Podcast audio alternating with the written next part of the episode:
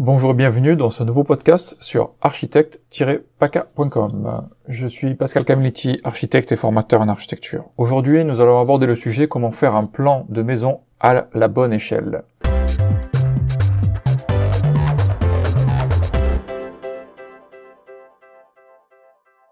Dessiner un plan de maison à la bonne échelle pour pouvoir échanger et présenter le plan aux entreprises, à différents intervenants, est important. C'est même indispensable. Une bonne proportion ou une échelle est indispensable pour réussir le plan. Donc je vais vous expliquer comment dessiner un plan de maison à la bonne échelle. Démarrons. Donc comment faire pour obtenir un plan à la bonne échelle? Déjà, qu'est-ce qu'une échelle? Une échelle permet donc de représenter une proportion réelle sur un papier en le réduisant. Nous appelons échelle un coefficient ou une valeur qui nous permet donc de faire une réduction proportionnelle d'un élément réel, pouvoir le représenter sur une feuille de papier, sur un document numérique ou autre. Sachez qu'en architecture, nous avons des références et des échelles particulières et utilisons, on va dire, des proportions bien ordonnancé et cadré. Un grand nombre d'entre vous rêvent de dessiner un plan de, enfin le plan pardon, de leur future maison, mais il n'est pas aisé de dessiner à la bonne échelle ou à une échelle donnée. Euh, il faut définir la taille, les proportions. En architecture, la taille la plus courante pour dessiner une maison au niveau de l'esquisse ou même d'un projet, et nous utilisons donc le 1 centième ou le 1 2 centième. Qu'est-ce que cela signifie? Donc quand nous parlons de 1 centième, cela équivaut donc à représenter sur un papier 1 centimètre pour 1 mètre dans la réalité. Donc vous tracez sur un papier avec une règle graduée 1 centimètre, donc ce centimètre-là représentera 1 mètre dans la réalité. Prenons un autre exemple. Pour représenter un mur qui fait environ 36 cm, nous nous aurons donc à représenter sur le papier deux traits écartés de environ 3,6 mm pour 36 cm. Là où ça se complique un peu plus, c'est lorsque nous passons à des échelles plus grandes, du 1 2 centième, du 1 5 centième, etc., etc., jusqu'au 1 5 millième, voire plus. Plus le chiffre augmente, plus la taille du dessin va être petite.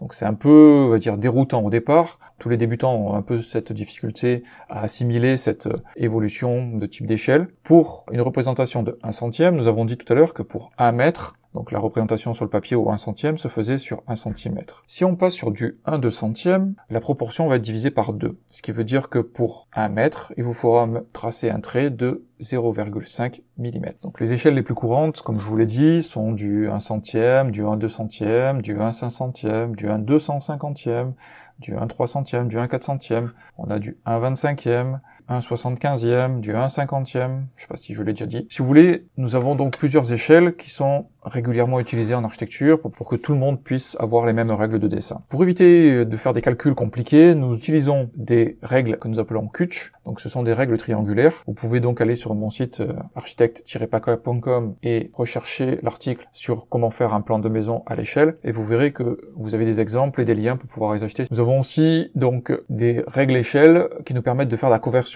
Ce qui veut dire que lorsque vous avez, on va dire, un kutch à la main, euh, il vous suffit donc de prendre la bonne échelle représentée sur la règle et vous verrez que la graduation représente le nombre de mètres, de centimètres que vous voulez représenter. Cela vous évite donc de, devoir faire la conversion. Maintenant, je tenais à vous préciser que vous avez deux types d'échelles, l'échelle graphique et l'échelle numérique. L'échelle numérique, c'est ce que je vous ai expliqué tout à l'heure, que le 1 centième, ça s'écrit 1 slash centième, c'est une valeur numérique, et l'échelle graphique, c'est la représentation graphique par des traits sur un plan qui nous permet donc de représenter l'échelle. Pourquoi représenter graphiquement une échelle? Cela est utile car bon nombre de personnes, lorsqu'ils impriment les plans, ne les impriment pas à la bonne échelle ou à la bonne proportion. Soit c'est réduit, ça c'est augmenté. Donc avoir une échelle graphique permet donc de s'assurer lorsqu'on prend un mètre euh, ruban ou une règle, une règle graduée, de vérifier que les proportions sont bien respectées. Ainsi, si vous avez une échelle de 1 centième, donc 1 centimètre représenté pour 1 mètre dans la réalité, et vous vous rendez compte qu'à l'impression, cette échelle n'est pas respectée, cela veut dire qu'il y a eu un problème à l'impression, il y a certainement eu des problèmes de marge ou de proportionnalité à l'impression du fichier. Sachez aussi que les représentations graphiques à l'échelle sont normées, donc et obligatoires. Si vous voulez représenter quelque chose qui puisse être utilisé par tout le monde, vous ne pouvez pas prendre du 1,312e euh, pour le plaisir. C'est, on va dire, incohérent et cela risquerait de provoquer euh, un bon nombre d'erreurs dans la réalisation de votre projet. Sachez donc être rigoureux et respecter euh, les normes en architecture. Je vous propose également d'aller sur ma chaîne YouTube pour pouvoir euh, visualiser la vidéo concernant donc le dessin, comment dessiner pardon un plan à l'échelle. Vous avez beaucoup d'informations, vous verrez. Donc j'espère que ce podcast vous aura été utile. N'hésitez pas donc à partager, à liker. Je vous remercie. Je vous dis à très bientôt sur architecte-paca.com.